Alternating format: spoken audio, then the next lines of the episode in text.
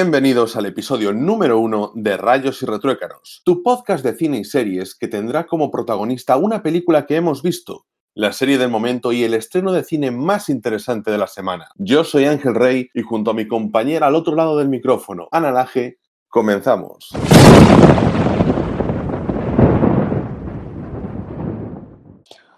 Bueno, pues como estamos con la resaca de los Oscar, eh, antes de comenzar vamos a hablar un poquito de los ganadores, sobre todo porque ha sido una gala histórica, principalmente porque han destacado dos hechos.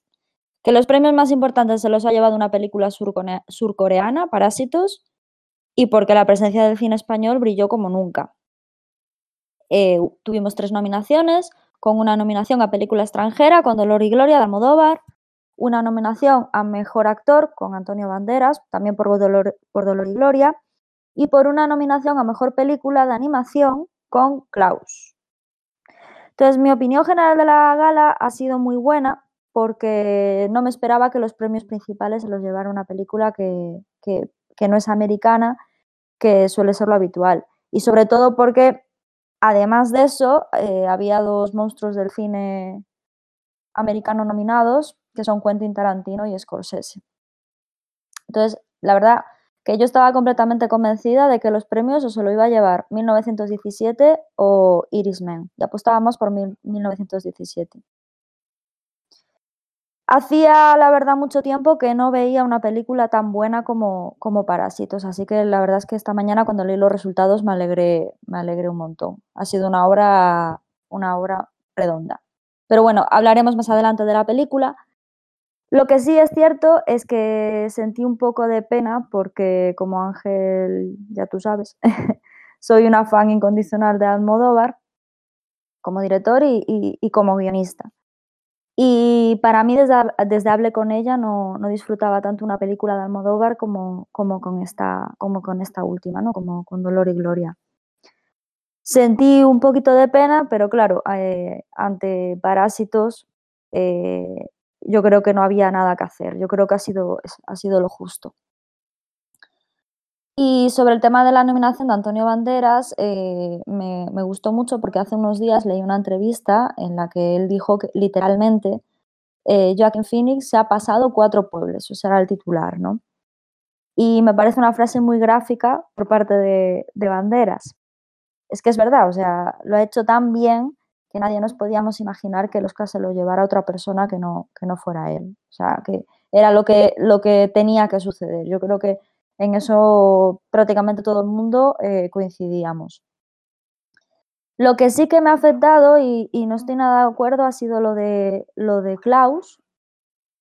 Pues sinceramente, yo soy un poco reacia a las temáticas navideñas, a las temáticas navideñas. Y si lo unimos con animación todavía muchísimo peor.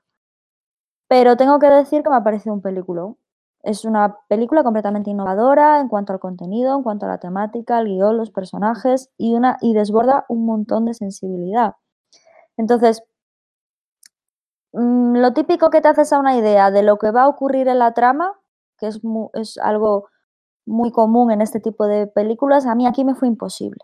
Es decir, me dejó completamente descolocada y cuando pensé que no, podía estar más descolocada, pues el final aún me dejó todavía más descolocada. Entonces la verdad es que me sorprendió. Y con el tema de los premios volvemos a lo mismo. Me ha encantado que los premios principales se los haya llevado una película como Parásitos y me gustaría que se lo hubiera llevado eh, Klaus.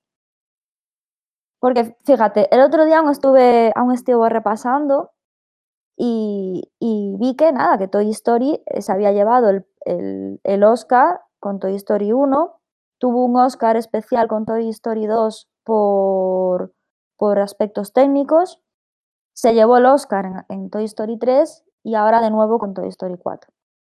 Y claro que sí, que es una saga que tiene veintitantos años, que siempre ha hecho muy buenas películas y eso por supuesto que hay que valorarlo, pero también vive de la nostalgia de unos personajes que, son creados hace 20 años. Entonces, como yo soy muy defensora de, una película nueva como es Klaus, y aún encima no sale de Pixar, de Disney, de DreamWorks, es decir, no viene de grandes estudios de animación, yo creo que necesitaba más el premio. mucho más que una saga que vive desde hace más de 20 años.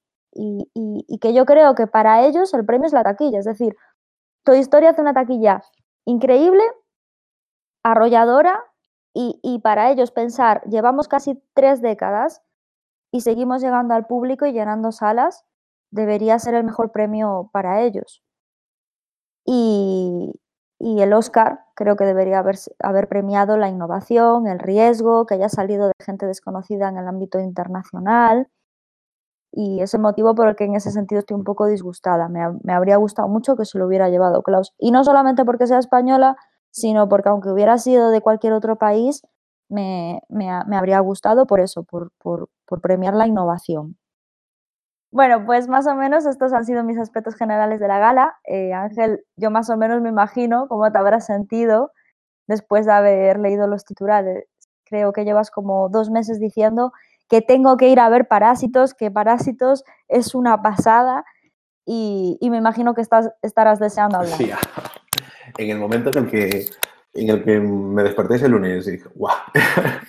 no me lo esperaba porque... Mmm, sabes que, bueno, lo que comentaste un poquito antes, hacemos la porra, siempre decimos lo que nos gustaría y lo que creemos que va a pasar y esta vez lo que, lo que nos gustaría en varios aspectos realmente se ha convertido en realidad. Lo que esperábamos que iba a pasar, pues quizás nosotros pues siendo un poco tan conservadores como suele ser la academia, pues ya aventuramos. La película, la mejor película iba a ser en 1917, Parásito se conformaría con mejor película extranjera, director tal vez Martin Scorsese, porque es Martin Scorsese, entonces nunca arriesgas nada eh, dándoselo a él y bueno, teniendo unas películas oye, son de unos directores insignia y bandera como Scorsese y Tarantino allí, pues nadie se hubiese realmente enfadado mucho porque se hubiesen llevado los Oscars principales, porque se lo tienen que llevar en algún momento, es como que está por sentado que como son grandes directores, se le puede dar y otros pueden quedar pues al margen. Y aquí el director de Parásitos, pues bueno, eh, si no se lo hubiese llevado, nadie le diría, oye, pues es que realmente no era tan buena la película. Ha conseguido gran reconocimiento y, sin embargo, al mismo tiempo, pues en la academia pues lo han premiado y eso ha estado muy bien. Más o menos ya has resumido un poquito tú eh, los sentimientos respecto a esa película que, bueno, más adelante ya hablaremos, ya aviso, lo haremos con spoilers en abierto, entonces quien quiera eh, saltárselos cuando empecemos a hablar de la película, le dais un poquito para adelante al podcast y llegáis ya a la sección de la serie. En este caso, a mí me gustaría hacer un poquito de comentario eh, siempre a lo que es a la trastienda de, los Oscar y centrándome en el papel, en el premio al de mejor actriz protagonista. Esta vez para eh, Scarlett Johansson. Perdón, no, resulta que no era para ella, era para Renée Zellweger, porque Scarlett Johansson no se lo lleva a pesar de que tenía muchas papeletas siempre tenemos que jugar con que eh, historia de un matrimonio está, eh, tiene una, una, estrecha relación con Netflix en lo que se refiere a su distribución. Entonces, ha venido ya siendo en los últimos años constante el enfrentamiento entre las salas de cine, entre la Academia de Hollywood y Netflix por cómo distribuye sus películas sin pasar por ellos. Es como un actor exógeno que al mismo tiempo quiere triunfar en el gran escaparate de las películas de, nuestro tiempo. Entonces, em, lo tienen ahí porque es inevitable no reconocer que tienen esa presencia mundial con tantísimos millones de suscriptores en todo el mundo y que tantísima gente consume sus productos y que resulta que los Oscars se le haga el vacío realmente no pueden permitírselo, pero al mismo tiempo tampoco se van a arriesgar a dárselo porque no lo quieren premiar. Quieren marcar sus posiciones y hasta que no quede el, o sea, no quede más remedio, nunca darán ese paso de decir Netflix, toma tu estatuilla, porque has hecho una película que es la mejor del año, porque has hecho eh, una película donde tiene las mejores actuaciones del año, la mejor dirección, tiene el mejor lo que sea. Podrán empezar con los Oscar técnicos, podrían, pero es una cuestión de política. Yo lo dudo mucho y, por tanto, Scarlett Johansson, mm, yo pensaba que iba a ser ganadora hasta que empecé a pensar, ojo, aquí está Netflix detrás y entonces aquí hay problemas. También mencionar el Oscar, este sí, a Brad Pitt.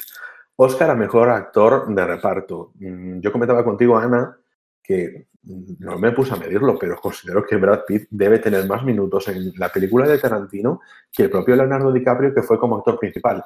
Ahí podemos ver un poquito el juego de la política de, oye, está Joaquin Phoenix, no me atrevo a poner a Brad Pitt porque quiero que se lleve ese Oscar en mi campaña, no lo presento como candidato a mejor actor eh, principal. Presento a Leonardo DiCaprio porque no lo va a ganar, pero lo ha ganado hace poco y mm, realmente es importante que, que estén nominados. Pero quiero que Brad Pitt se lleve uno, entonces lo pongo como actor de reparto.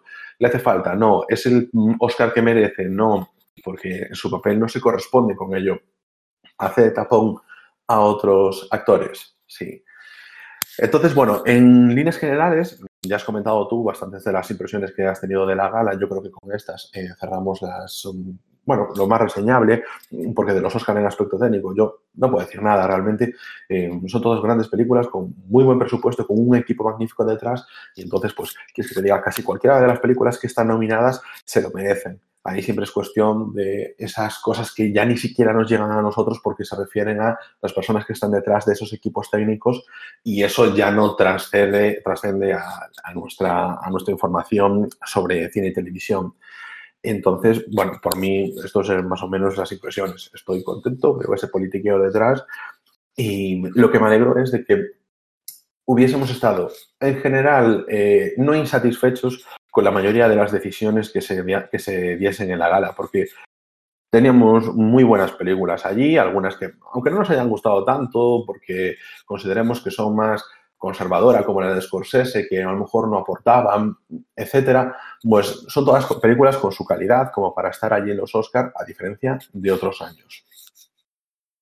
¿No crees que ha sido un buen año de cine este año? Es que yo el otro día lo hablaba contigo, ¿no? Que yo me acuerdo el año pasado cuando teníamos que decidir cuál era la mejor película y, yo me encontré con que repasé las películas que había visto ese año y después de repasar las películas que, había visto ese año, para mí las mejores fueron Vengadores, Infinity War y Hereditary. Y, me acuerdo de tener la conversación contigo de decir, ¿qué ha pasado este año? Y sin embargo, creo que 2019 ha sido todo lo contrario. No sé si tienes la misma percepción o, es distinta. Sí, pues más o menos como te decía, todas las películas que están ahí nominadas. Y, hombre, yo este año es de los años que llevo con más películas vistas de las que son nominadas. Estoy bastante satisfecho con, en general con ellas. Y, y claro, que imagínate, de hecho, hay tantas que en los Oscar han pasado ya de la nominación clásica de cinco películas a nominar en este caso 11 películas. 11 películas candidatas, de las cuales, pues yo quitando Le Mans 66, que no había ninguna opción, pues no descartaba que ninguna, cualquiera de las otras se pudiese llevar la estatuilla eh, a mejor película. Entonces, pues mira, muy bien. Y al margen de las que están nominadas por eso, incluso solo las películas a, eh, mejor película extranjera, Gloria es una película que ha estado bien, que oye, que se ha cruzado esas fronteras, etcétera, y tienes películas a lo largo del año que te has quedado satisfecho con eso, considero que ha estado bien. A ver, no, no quiero caer tampoco en es que ha sido un mucho mejor año, porque considero que sí que lo ha sido en las películas que yo he visto, pero también porque siempre está un poquito eso de, ah, es que Infinity War, no por nosotros, sino que es que como es una película de superhéroes, siempre tiene esa coletilla, es una película de superhéroes, como cuando hay unas comedias muy buenas, pero es que es una comedia, sabemos que eso no se va a llevar un premio. Pero bueno. Pero es que el año, el año pasado nominaron a Black Panther y no nominaron a, um, Infinity War, que eso no lo entendí como mejor Claro, yo ahí entro un poquito en, primero, lo que hablamos antes de la política de la academia, por X o por Y, pero sobre todo, no entro en la política de la academia por nominar a Black Panther, sino porque a Infinity War tal vez le hacían como en El Señor de los Anillos, que realmente se guardaba, esperaban a que eso explotase bien y en el retorno del rey darle todos los Oscars que no se le habían dado con anterioridad. Lo cual no pasó. O las películas de terror. O las películas de terror, efectivamente. otras grandes abandonadas, porque Hereditary es su película. Mm, sí. O sea, mires por dónde lo Sí, sí, exactamente. Es muy, muy intensa y, la verdad es que tiene una calidad que, sorprende. Yo destaco, por ejemplo, eh, de la que, que, la vi hace poco, la de Ash, la de nosotros, de Jordan Peele, de Déjame entrar, que me la recomendaste tú y, oye, son películas diferentes, a las que tienes propuestas interesantes y que no se quedan encorsetadas lo de siempre, porque yo entiendo que dentro de la dificultad hay cierta comodidad en coger una fórmula que ya conoces e ir perfeccionándola hasta la extenuación, como quiere hacer Martin Scorsese con su cine de gángsters, y que ahí mm, pues, reside, por supuesto, talento, pero lo innovador no tienes que esperar a lo mejor a que explote. Una virtud de un buen crítico también, en este caso los de la academia, es decir, oye, aunque realmente haya dudas sobre la calidad de este producto, si yo considero que es buena y como así la ha recibido la crítica, yo también tengo que ampararla, tengo que defenderla. Aunque a lo mejor incluso la gente considere que es mala si tiene calidad, porque realmente la de As es una película que ha tenido críticas contradictorias, no contradictorias no, pero eh, enfrentadas, porque, bueno, pues como se sale de los cánones y tal, la gente esperaba otra cosa, entonces igual que déjame entrar, esperaban otra cosa. Y entonces han saltado algunas costuras. Y a mí me parece interesante que también se apoye este tipo de películas, sobre todo en una gala como la de los Oscars. Siempre tienes ahí em, aspectos en los que pueden entrar, evidentemente. Hay otras películas que, que, también lo merecen. No quiero decir que no se haga por eso, pero considero que siempre se les da un tiempo prudencial hasta que el género se establece como para darle ese, ese punto, sobre todo siendo una película eso, enfocada al terror, es como un género menor para la academia. El terror, la comedia, los superhéroes, eso como despreciado, como lo fue en su momento durante muchos años el tema de la fantasía, mm, fantasía medieval, hasta que el Señor de los Anillos fue incontestable. La ciencia ficción. Sí, incluso tiene aún la ciencia ficción, aún podemos coger que tenga ese halo de las películas clásicas como Blade Runner, como Alien, que incluso es terror, pero se engloba muchas veces también en ciencia ficción. Entonces, pues como que tiene un poquito, pero mm, durante mucho tiempo simplemente se marginan y punto.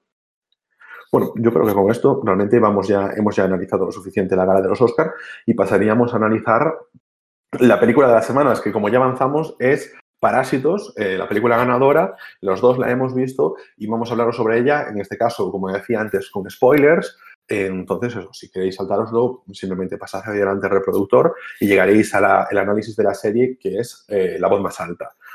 A ver, en este caso, ya os digo, como la actualidad manda, nos dedicamos a esta película. Este es el primer episodio que hacemos de Rayos y Retruécanos e iremos analizando otras películas que a lo mejor no están tan en boga, simplemente que hemos comentado porque nos parece muy interesante sacarlo a la palestra y poder comentarlas.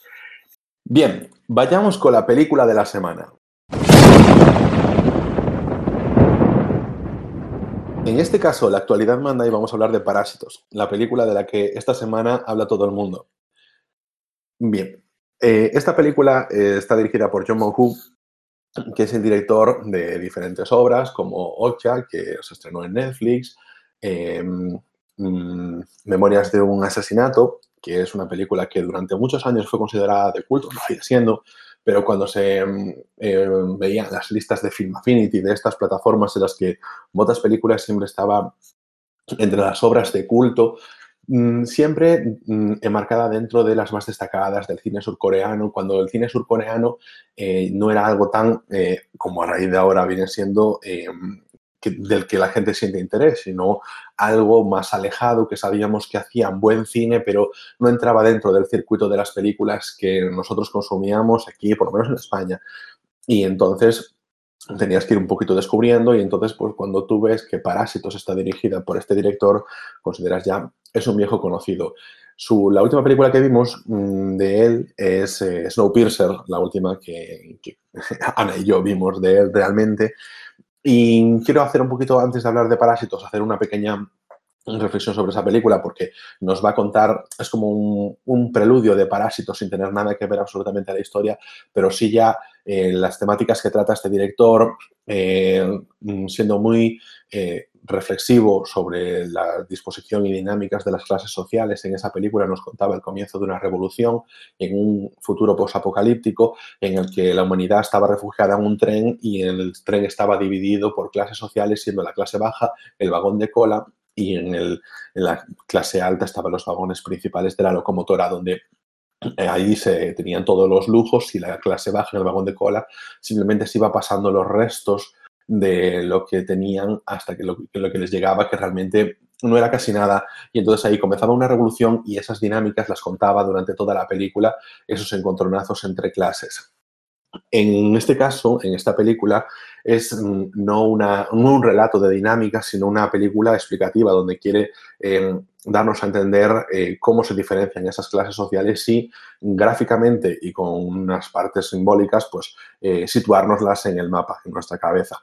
En este caso, juega con un simbolismo de bloques de viviendas en el que la película que se estructura con, bueno, vamos a hacer una pequeña introducción rápida. Es una familia eh, bastante pobre que consigue, por un contacto de uno de sus hijos, un trabajo con una casa de una familia muy acomodada, burguesa, que tiene todo, toda la vida resuelta y él comienza a trabajar para ellos como profesor particular de su hija y a medida que ve oportunidades por la ingenuidad de la mujer de, esa familia a introducir a miembros de su familia como trabajadores en diferentes puestos que ya estaban ocupados en esa casa o no. Y, para ello incluso eh, sacando de en medio a una de las trabajadoras, la ama de llaves que llevaba allí en esa casa antes que la propia familia, que es un poco la representación de la clase media que está, eh, vive de la clase alta, está agarrada a la clase alta y sueña con llegar a la clase alta idolatándolos. Entonces, ese es el argumento principal de la película. con ese planteamiento vemos que la familia de clase alta vive en lo alto de todos los planos que se nos enseñan en la película. Nunca, nunca hay una vivienda que realmente esté por encima de, esa casa. Eso es un simbolismo que utiliza en el que su propia, la ama de llaves, mm, tiene escondido en el sótano de la familia a, su marido. Ella lo ha escondido en una especie de búnker secreto que tenían la casa porque él tenía deudas de juego y lo esconde de la justicia allí. Y por último, la familia protagonista que vive eh, muy, muy, muy, muy abajo de esa casa, tras unas cuestas, eh, unas pendientes totalmente eh, verticales y con un montón de escaleras que nos los hace ya saber desde el principio de la película, en una casa que no es que esté en la parte baja de la ciudad, sino que está en el subsuelo, ni siquiera está a ras de suelo, ni siquiera es un bajo con acceso directo a la calle, sino que está bajo la propia capa de, de cemento.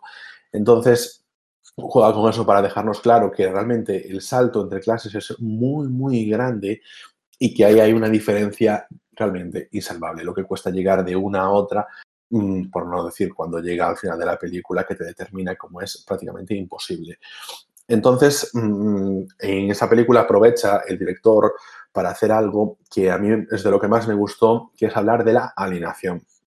En cómo cuando eh, la familia pobre llega a la, familia, a la casa de la familia rica, y empieza a soñar, a tener ensoñaciones sobre cómo poder disfrutar de esos bienes, pero nunca piensan realmente, podría llegar a esto de una forma seria, simplemente tienen em, ideaciones que rápidamente son cortadas, sobre todo las tiene el padre, pero enseguida le bajan los pies a la tierra. Tenemos que aprovecharnos de lo que tienen, de la, toda la forma más eh, rastrera que se pueda, si es necesario, porque nunca vamos a tener la oportunidad en la vida de tener este nivel de vida. Esto está reservado para unos pocos y nosotros no somos de esos pocos.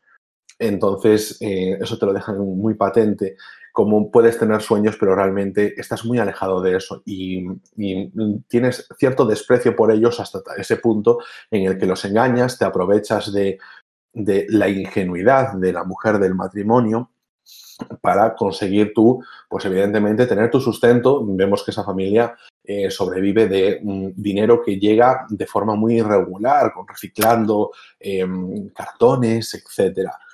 Luego te ponen, por otro lado, a esa familia que representa la clase media, esa mujer, esa ama de llaves, con un buen trabajo dentro de esa casa histórica en, esa edificación, que lleva trabajando muchísimos años y que es muy estricta y escrupulosa, que al mismo tiempo esconde un secreto que es el de su marido, que la tiene ahí escondida. Vemos que en ese marido se refleja mucho de esa alienación al sentir la admiración total y absoluta por el señor de la casa.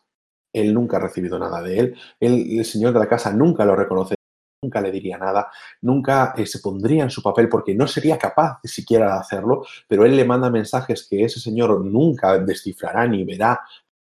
Y si fuese así, lo único que haría sería llamar a la policía y siente esa admiración porque cree, cree que en algún momento de su vida podría ascender de clase, salir del sótano y subir al primer piso, como ya hizo en una ocasión y que fue visto por el hijo de la familia rica, a raíz de lo cual consideran que estaba traumatizado, ya que él pensó que era un fantasma, evidentemente. San un señor de tu sótano de noche oscuro, tu hijo está por ahí, es pequeño, y ve una sombra y considera que es un fantasma. Para eso, eso realmente es otro simbolismo dentro de la película que lo traten como algo que realmente no existe porque él se ha quitado de la sociedad y aunque sigue interiorizado en que mm, en él que puede salir algún día, que tendrá esas comunicaciones con el dueño de la casa, eh, es visto por todos desde fuera que nunca va a suceder. Por último, la familia rica ellos no tienen ningún problema en meter a extraños en su casa, en cambiar el servicio que tenían incluso a la ama de llaves que llevaba toda su vida con ellos, pensando que tiene tuberculosis, una enfermedad que realmente no le tienes que, bueno, es un poco ridícula, sin ningún tipo de prueba, no les importa dejarla a la calle, no les importa nada, simplemente desde la más normalidad, desde la normalidad más absoluta, hacen un recambio de, personal y ya está, porque para ellos simplemente son ruedas de un engranaje. Yo ahí em, lo que puedo decir es que simplemente en el final de la película es donde más patente queda, en mi opinión, ahora yo ahí discrepamos un poquito, que en el momento en el que finalmente este hombre que está encerrado en el sótano eh, decide salir porque se enfrentan con, familia, con la familia pobre, donde se relata durante un tramo de la película lo que se llama las guerras de los pobres. En, sociología, ahí te encuentras con la situación en la que él, que idolatra, el hombre de clase media escondido que idolatra al hombre rico, intenta matar a la hija, bueno, a la familia pobre, matando a la hija de la familia pobre, y que entonces el padre de la familia pobre, en, el momento en el que ve que la familia rica se está yendo porque su hijo está herido y que lo quieren llevar al hospital y ve que realmente él hace un desprecio absoluto por su hija, en ese momento y después de haber pasado un tiempo con el hombre que está escondido y ver la alineación que siente, se da cuenta de que el culpable de todos sus males es él y que tiene que matarlo. Y es lo que hace, ir a por él y, desquitarse, ya que durante toda la película se ha, puesto en valor que hay una diferencia entre ellos, una diferencia que la hace palpable el hombre rico mm, no directamente hacia él, pero sí haciendo mención a, un olor, ese olor de los pobres, ese olor de él como conductor, es algo que siempre lo va a identificar, que se lo recuerda a él incluso cuando sabe, él piensa que no está ahí, cuando está escondido el hombre pobre bajo la mesa y el hombre rico, el padre de familia, está sentado en el sofá y, él, no, tiene idea de que su empleado está escondido y percibe ese olor.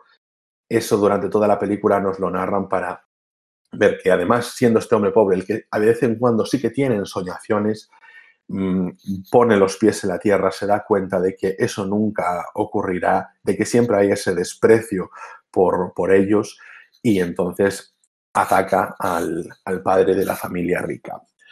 Y con eso cierra la película hasta llegar al, entre comillas, epílogo, que es lo que nos quiere contar el director, en cómo su hijo sueña con rescatar al padre, eh, a su hijo, el hijo de la familia pobre, sueña con rescatar a, su padre, que permanece escondido donde ya estuvo el anterior inquilino del, sótano de la familia media, mm, para que la policía no lo encuentre en esa especie de búnker. Y él sueña con trabajar mucho, ganar muchísimo dinero, poder comprar esa casa y volver a encontrarse con su padre.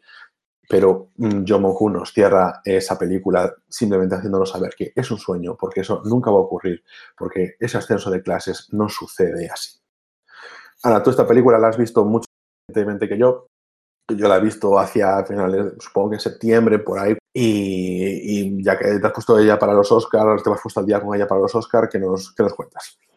Bueno, pues a ver, la verdad es que poco, poco más hay que añadir de tu reflexión sobre la película. Pero yo me voy a centrar en un aspecto que creo que, no has mencionado y que a mí me ha causado bastante angustia y me ha hecho pensar luego en mi casa sobre ese tema, ¿no? Eh, la película representa una desgracia social, marcada por, por, la desigualdad. Eso ya, ya lo has explicado tú un poquito. Y como bien has dicho, son dos familias, una muy pobre y otra muy rica. Lo que me ha parecido más dantesco por parte del director y, del guionista, bueno, aunque el director también es guionista, pero también participa otro guionista, es cómo representando la frialdad más absoluta de la sociedad, rica y también pobre, ¿no? que viven a un lado de lo que pasa a su alrededor, de repente hay, hay momentos de comedia que te dejan descolocado, ¿no? Es que, por ejemplo, a mí el momento en el que la madre pobre le mete una patada como si nada a la antigua ama de, llaves y la tira por las escaleras, es que para mí es una clara representación del, del, egoísmo de pensar en mi bienestar, no saber ver las consecuencias de mis actos y sobre todo no empatizar con quien no está pasando un buen momento, que era lo que le ocurría a esa ama de llaves y, a su marido, ¿no? Pero claro, lo dantesco es que en ese momento tú como espectador pues te ríes, te causa gracia. Y claro, eso es lo que me hace eh, parecerme una película durísima, porque nos hace reírnos para que después nos sintamos fa fatal por haberlo hecho. ¿no? Entonces me, me parece interesantís interesantísimo este concepto, aunque me dé un poco de miedo. Y otro punto importante de la, de la película para mí es el título, eh, Parásitos. ¿no? Como el guionista, y el director juegan con ese término. Van pasando la bola unos a otros, pobres ricos, pobres ricos, pobres ricos, hasta que se llega a la conclusión de que todos son parásitos. Los pobres porque lo necesitan para sobrevivir y dejan de darle importancia a cosas que para ellos son banales, como la amabilidad, la educación, la solidaridad. Está claro que si no tienes para comer, no tienes para preocuparte de ser solidario. Pero sin embargo, los ricos también son parásitos porque necesitan de alguien para que les haga la comida, les lleve en coche, les planche la ropa, les ayude con los hijos, la educación, ¿no? En eso se ve en el, en el personaje de, de, la hija pobre cuando ayuda, ayuda con, la, con, su hijo, ¿no? Con los problemas que padecen. Eh, volvemos a lo mismo, es una película muy dura, que, que, que, juega con el hacernos partícipes y conscientes de la frivolidad y el egoísmo con la, con la que nos movemos, ¿no? Y da mucho para pensar y esto hizo que me acordara cuando en, bueno, yo estaba en, el colegio nos mandaron estudiar en clase de filosofía tres películas que supuestamente tenían mucho trasfondo, ¿no? Que eran, fueron Blade Runner, Matrix y Minority Report. Y creo que Parásitos va a ser una de esas películas que queden ahí en la historia del cine como un referente filosófico y social. Y eso tenemos que agradecérselo a, a, a los Oscar, porque gracias a ellos va a haber mucho público que, a, los que les va a llegar esta película. Y yo me di cuenta porque el mismo día que salieron los resultados de los Oscar, me llama mi, me llama mi padre y me dice, Ana, eh, ¿dónde puedo ver esa película? Es que me apetece un montón porque dicen que es una pasada. A a los pocos minutos me llama mi madre. Oye, Ana, ¿dónde, ¿dónde puedo ver la película esa, la surcoreana, que no sé qué? O sea, que al final, gracias a los Oscars, ha se ha conseguido que gente que tampoco es cinéfila ni, ni, ni, le gusta el cine, pues consiga ver una película o les animen a ver esta película de, pues eso, con unas características que no son las películas convencionales hollywoodienses. No, Así que nada. Simplemente quería interrumpir antes de terminar. Dime. Porque mientras estabas hablando, se me ocurrió que hay una cosa que a lo mejor podíamos comentar, porque a lo mejor tú no lo ves así, pero yo he tenido la sensación de que mm, el director ha querido que, mm, que no realmente no tengamos, mm, no voy a decir empatía, porque sí, en diferentes momentos ha sido con todo, pero no, no ha jugado con eh, estos son los buenos, estos son los malos, porque te ha, te ha jugado mucho con que realmente la familia pobre, aunque tenga sus necesidades, ha aprovechado de ellos, ha hecho esa guerra de pobres con la familia. Bueno, yo considero que representa a la familia de clase media, por eso porque han tenido un negocio, les ha ido mal, lo que sea, pero tienen esas aspiraciones y eh, te han hecho incluso en la parte de, que entre comillas, que, no, que realmente critica, que es la de los ricos, algo que incluso ha, jugado, ha jugado con ello, que es, los ha presentado como unas personas amables y que los ha presentado como unas personas que ellos no tienen en su intención el hacer mal, simplemente, oye, pues eh, cuidarse, tener una vida normal, etcétera, incluso en el momento de la película en la que ellos dicen cómo no van a ser amables si son ricos. Entonces, claro, al ser unas personas despreocupadas, porque no tienen esas angustias, pues tienen esas capacidades que decías tú, esas solidarios, etcétera, y por tanto parecer mejor persona, tener mejor cara, ser más guapos, no tener esos rasgos de la edad. Y al mismo tiempo, también al mismo tiempo, decirte eso, del olor, de esos desprecios. Entonces, eh, desde todos los puntos, la familia esta de la ama de llaves, pues ha sido también rastrera, porque simplemente han visto que le están quitando su sitio y entonces ella también ha intentado hacerlo eh, ha intentado acaparar de nuevo eh, el poder que tenía, recuperarlo, eh, poniendo en evidencia a esa familia, ser como esa acusica que, que, te dice, mira, se están aprovechando de ti y todo eso para simplemente que tengan el beneplácito los ricos de volver a darle su puesto de trabajo. Y el director me da esa sensación, nunca te pone, de verdad, estos son los buenos y estos son los malos, porque creo que la película lo que te dice es como... Exactamente. No es una cuestión de bondad o, o de maldad, es una cuestión de que tus dinámicas son estas y en la sociedad pasa esto independientemente de que otra persona por tus circunstancias. Claro, yo soy yo en mis eso, circunstancias, ¿no? entonces yo actúo también en función de eso. Exactamente. Y eso me ha parecido, a raíz de lo que dices, algo que, que quería destacar. Y simplemente ya con eso mm, creo que ya estábamos ahí en el bloque final de la película. Sí, lo, lo único que tenía que añadir es eso, que yo creo que los Oscar al final tienen que ser premios que animen a estas películas que necesitan un empujoncito para quedarse con el público, ¿no? Y, y, que eso no es nada malo, ¿no? Y me gusta que la academia ahora mismo esté empezando a, a ser consciente de esto y, y, y, a hacerlo y a valorarlo. Bueno, vamos a cambiar un poquito la temática y centrarnos ahora en series.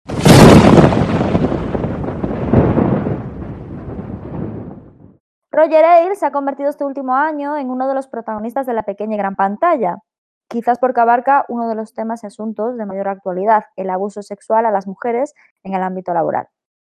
Para poneros un poco en precedente, Roger Ailes fue el fundador de la cadena estadounidense Fox News y se hizo más famoso todavía cuando en el año 2016 fue demandado por acoso sexual por una de las presentadoras de la cadena, Gretchen Carlson. Esto desencadenó en una innumerable lista de mujeres que se quisieron sumar a la demanda, provocando la caída y deterioro de uno de los mayores magnates del país y del mundo.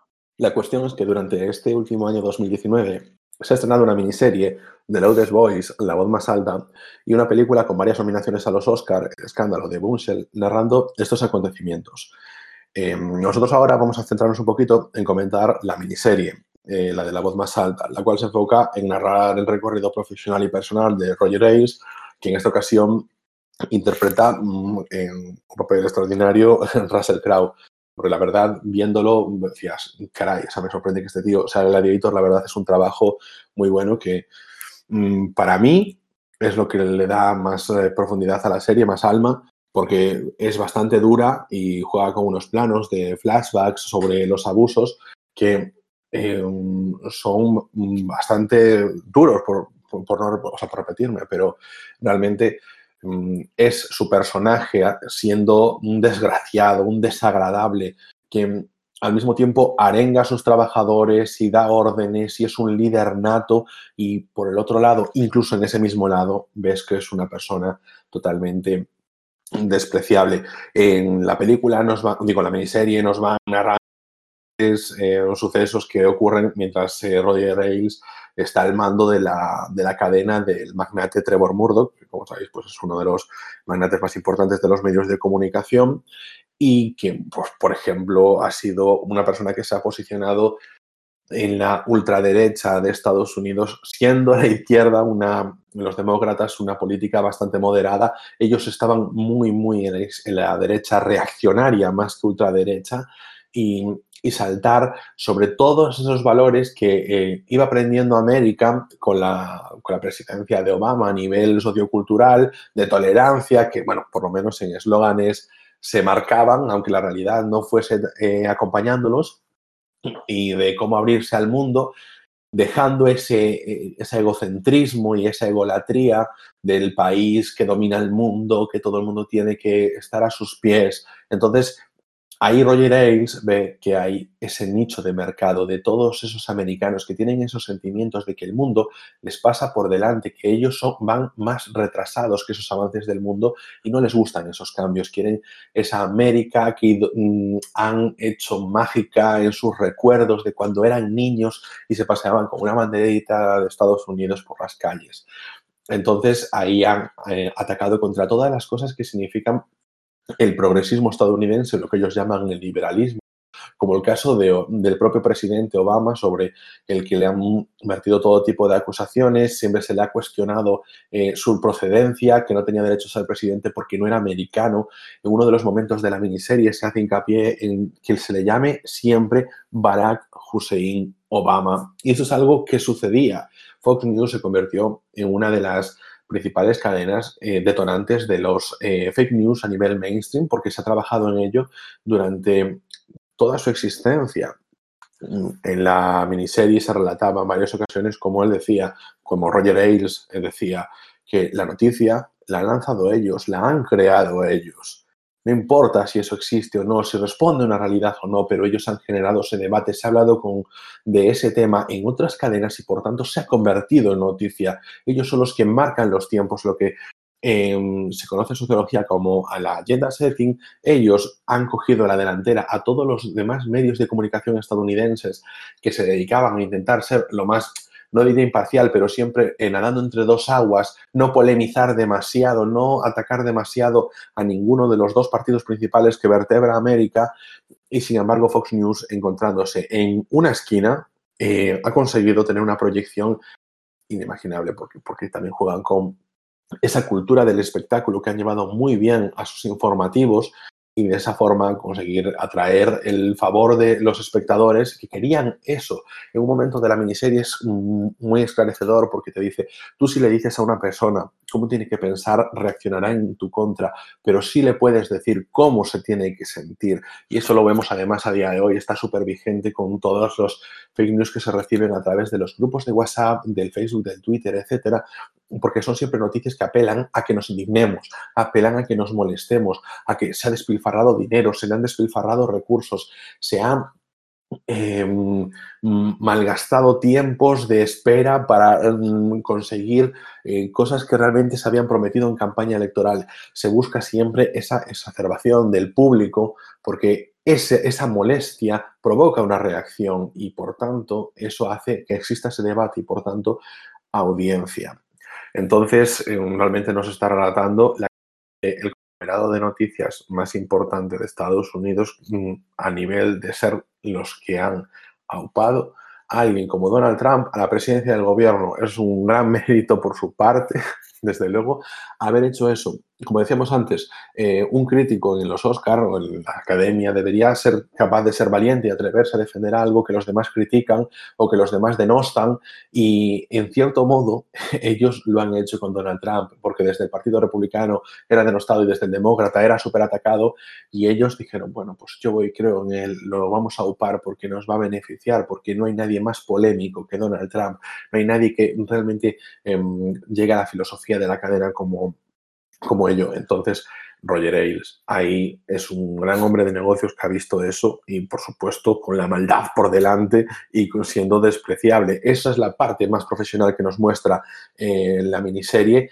y luego, por supuesto, todo el abuso de poder que relata desde el momento uno, escogiendo a las periodistas, a las reporteras, a las presentadoras de televisión, en el que él considera que tienen que estar allí para que dé las noticias a toda la familia, la vean los niños, la vean a la esposa, la vea el esposo, pero al mismo tiempo que estén informándolos, el esposo piense que pueda llegar algún día a follársela. Y esa es la forma que tiene él de entender de forma mezquina la televisión y los medios de comunicación, porque sabe que en la cultura americana, todas las culturas, pero la cultura americana eso es algo de lo que la gente pensaba, pero se sentía avergonzada, como no podía ser de otra forma, y él al mismo tiempo quiere sacarlo de la caverna, quiere modernizar esos sentimientos arcaicos de la, tradición estadounidense. ¿Tú cómo lo ves, Ana? Pues bueno, la verdad es que no hay mucho más que decir, Ángel, eh, eh, sobre el contexto. Eh, está, lo has explicado muy bien. A mí ya sabes que me encantan este tipo de series y de películas porque el tema de la manipulación de la opinión pública, de la agenda setting, eh, por parte de los medios de comunicación, sean de la ideología que sea, me da igual. Me parece uno de los temas más interesantes que, están presentes hoy en día en la sociedad y, me gustan por, interés personal. ¿no? Me, acuerdo ahora mismo de series como The Newsroom, por ejemplo, que, que me marcaron mucho, que me lo había recomendado tú, que la estudiamos en la universidad. Y, mm, en este caso, con, la voz más alta, eh, es, el, análisis ¿no? de, la, opinión pública unido a un personaje carismático e incluso villano, como es Roger Ailes.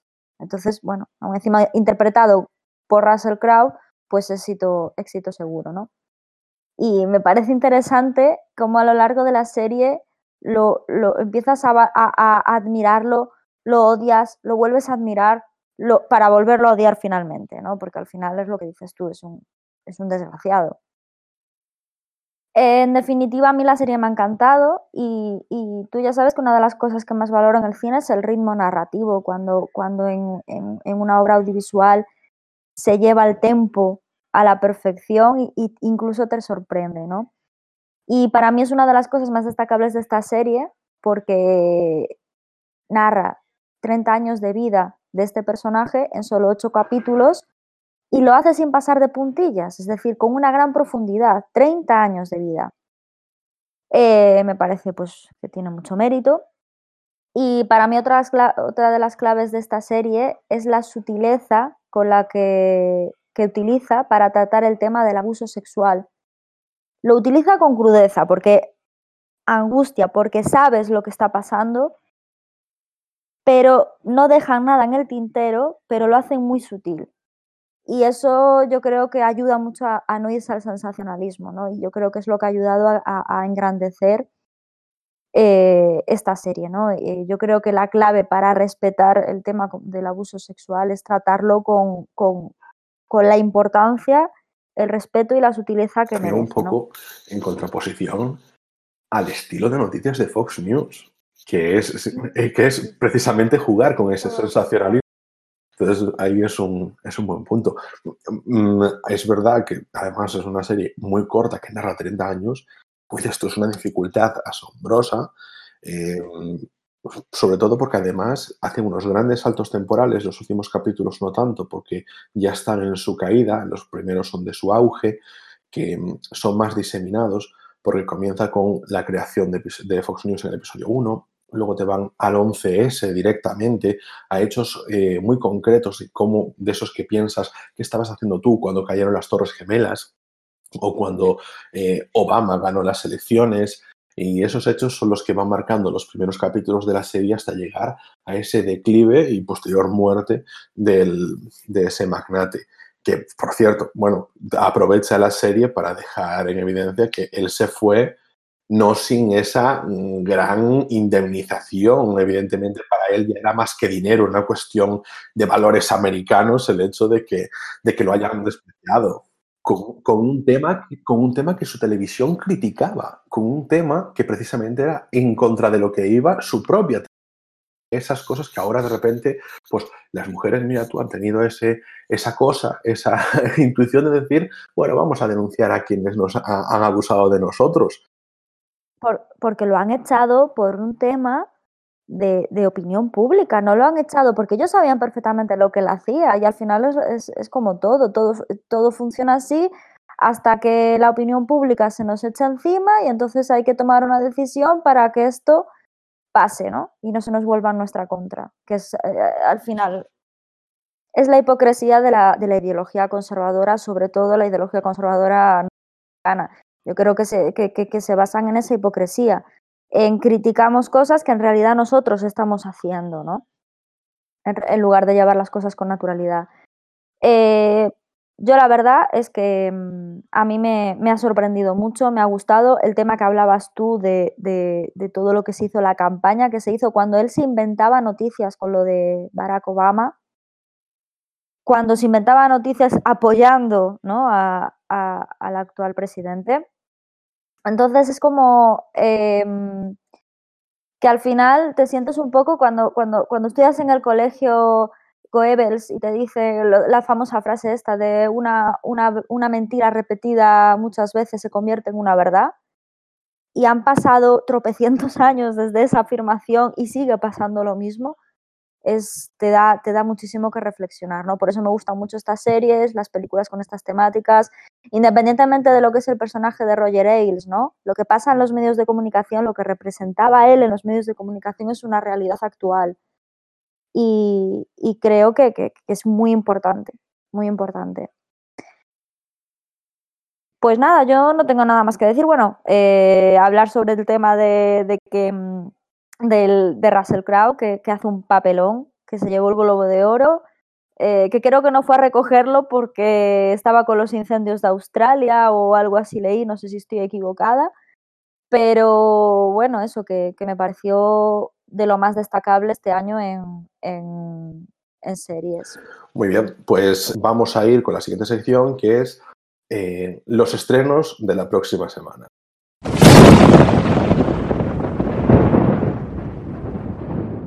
¿Qué es lo que tenemos ganas de ver dentro de la cartelera de los estrenos de este viernes 14 de febrero? Yo, por mi parte, destaco El amor está en el agua. Es una película perfecta para San Valentín, así, un anime romántico, un poco en la línea de los animes de éxito, como fue en su caso hace dos años Your Name o el año pasado El tiempo contigo de Makoto Shinkai. Las películas donde empieza todo con una relación eh, pues, eh, que ves claramente hacia dónde van y bueno, y luego sucesos ahí que la verdad que te cogen el corazón. Así una cosita linda que me apetece realmente ver.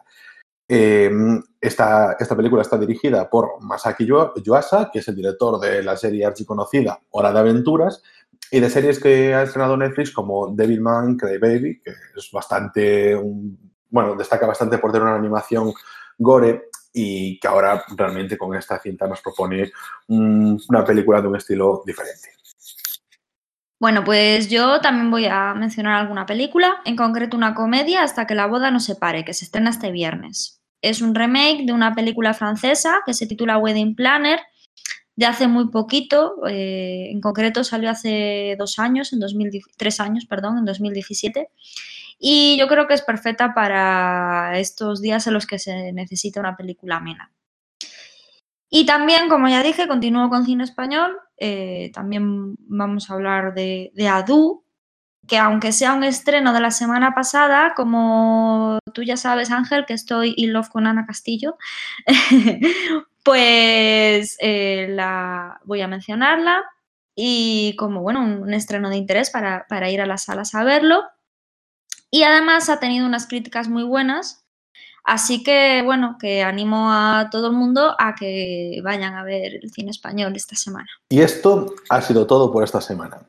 Podéis contactar con nosotros en arroba rretruécanos, la cuenta oficial del podcast en Twitter, escribirnos a rayos y podcast arroba gmail.com o uniros al grupo de Telegram en el enlace t.me barra rayos y podcast, que encontraréis en las notas del episodio. Yo soy Ángel Rey. Y yo soy Ana Laje. Y nos vemos en siete días en Rayos y Retruécanos, el podcast.